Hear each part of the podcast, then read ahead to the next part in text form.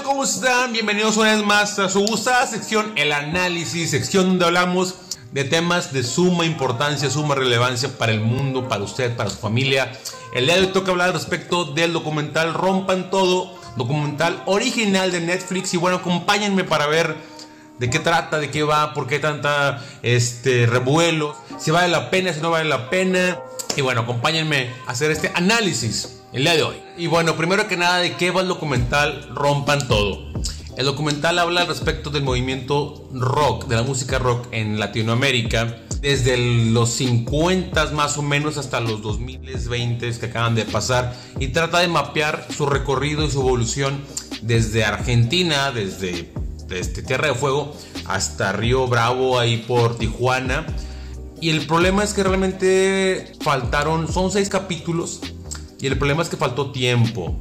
Creo que, creo que era una tarea imposible de, desmenuzar y de mapear fielmente. Hay muchas bandas que no aparecen, hay muchos movimientos importantes socioculturales que sí son, que, que son mencionados y se agradece, pero hay otras cosas que no. Sin embargo, creo que funciona muy bien como un precedente histórico porque salen bandas como Café Tacuba, La Ley que no me gusta, eh, Maná, eh, los fabulosos Cadillacs. Inclusive sale el ángel del rock Laureano Brizuela, que no me tocó a mí.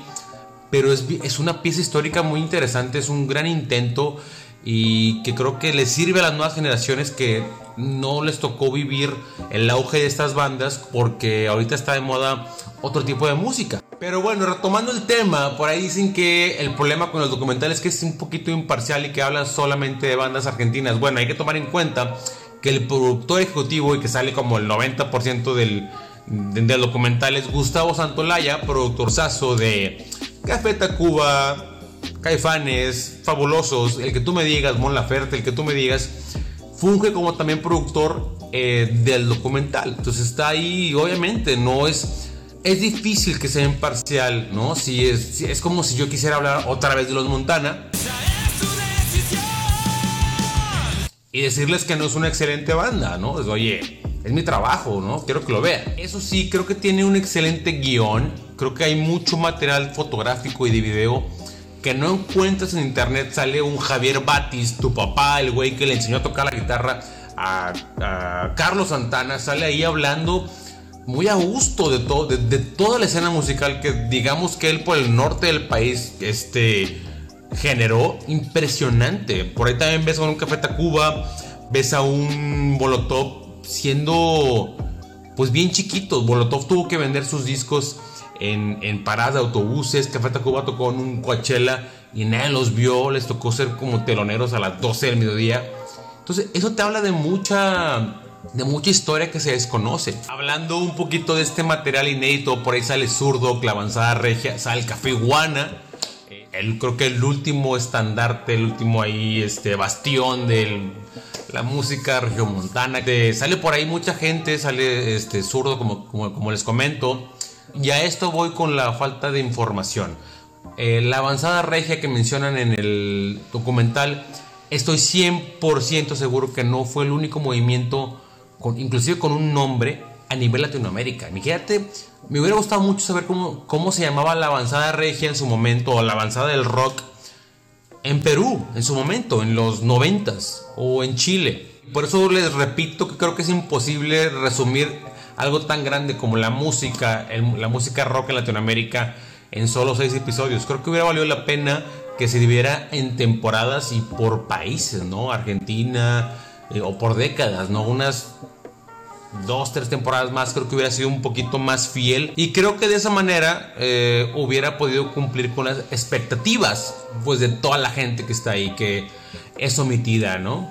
Y hablando de bandas que no aparecen, bandas omitidas, hombres que mencionan a los, a los toreros muertos que son antes de hombres que, pero hombres que y los toreros muertos son bandas que son papás de Molotov hablando de estas bandas irreverentes que hablan medio en chiste, medio no en canciones no mencionan a Bumburi, no mencionan a Jarabe Palo, no mencionan a, Héroes del Silencio.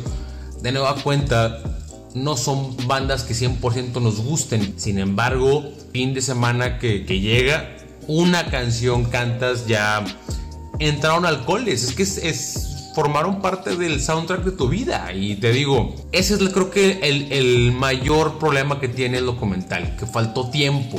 Otro gran acierto que tiene el documental, aparte del guion, como les mencionaba hace un momento, que también al final les diré qué parte creo que fue la que más me gustó, es cuando menciona el contexto social, sobre todo la parte de, otra vez en Argentina, eh, de las Malvinas. Creo que es importante entender cada suceso artístico o cultural, tienes que contrastarlo con, el, con lo que pasaba en la sociedad y creo que lo maneja de una manera otra vez por encimita pero con su debido mesura para no meterse al final en problemas con, con las altas esferas del de, el poder o lo que sea gente que esté dirigiendo Netflix o el mundo, ¿no? Pero creo que lo aborda de una manera bien, hasta ahí, bien.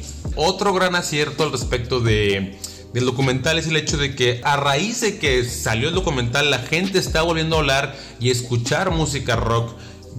Eh, en tiempos donde se escucha reggaetón, se escucha rap, trap y no hay música, no hay guitarras, bueno, salvo el último que hizo medio Bad Bunny en su último disco. Y creo que ese punto vale mucho la pena y este es de nueva cuenta Gustavo Santolaya.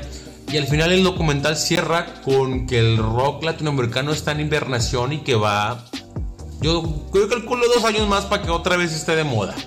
Ustedes díganme. Y bueno, antes de que se acabe el análisis, hay dos cosas con las cuales quiero que te quedes. La primera es la parte del documental donde hablan de Víctor Jara, músico chileno, guitarrista chileno, al cual a modo de, de, tortura le cortan las manos para que todos los demás vean que estaba muy mal tocar la guitarra, ser músico en los 70s, 80s en Chile. Me hubiera gustado un poquito más que profundizaran debido, creo que es muy poética la tortura y la forma en la cual el gobierno aplica el castigo, pero es muy interesante. Si pueden investigar un poquito más al respecto de la vida de Víctor Jara y de este castigo, vale mucho la pena que lo chequen. Esa es la primera cosa que quiero que se queden con del documental. La segunda cosa con la cual quiero que se queden del documental es el guion. Vale mucho la pena, está muy bien escrito. Sobre todo el primer episodio, creo que, creo que es el mejor. Eh, sobre todo la parte en la cual Enrique Guzmán dice, probé la música y me gustó, la música me probó y le gusté. Hay ciertos detalles muy interesantes en el guion que vale mucho la pena que, que lo escuchen y que lo vean bien, bien a fondo. Pero bueno, ahora te voy a contar dos cosas que creo que le faltaron y las cuales no estoy tan a favor. La primera es que la música rock pop latinoamericana no ha cambiado en los últimos 50 años.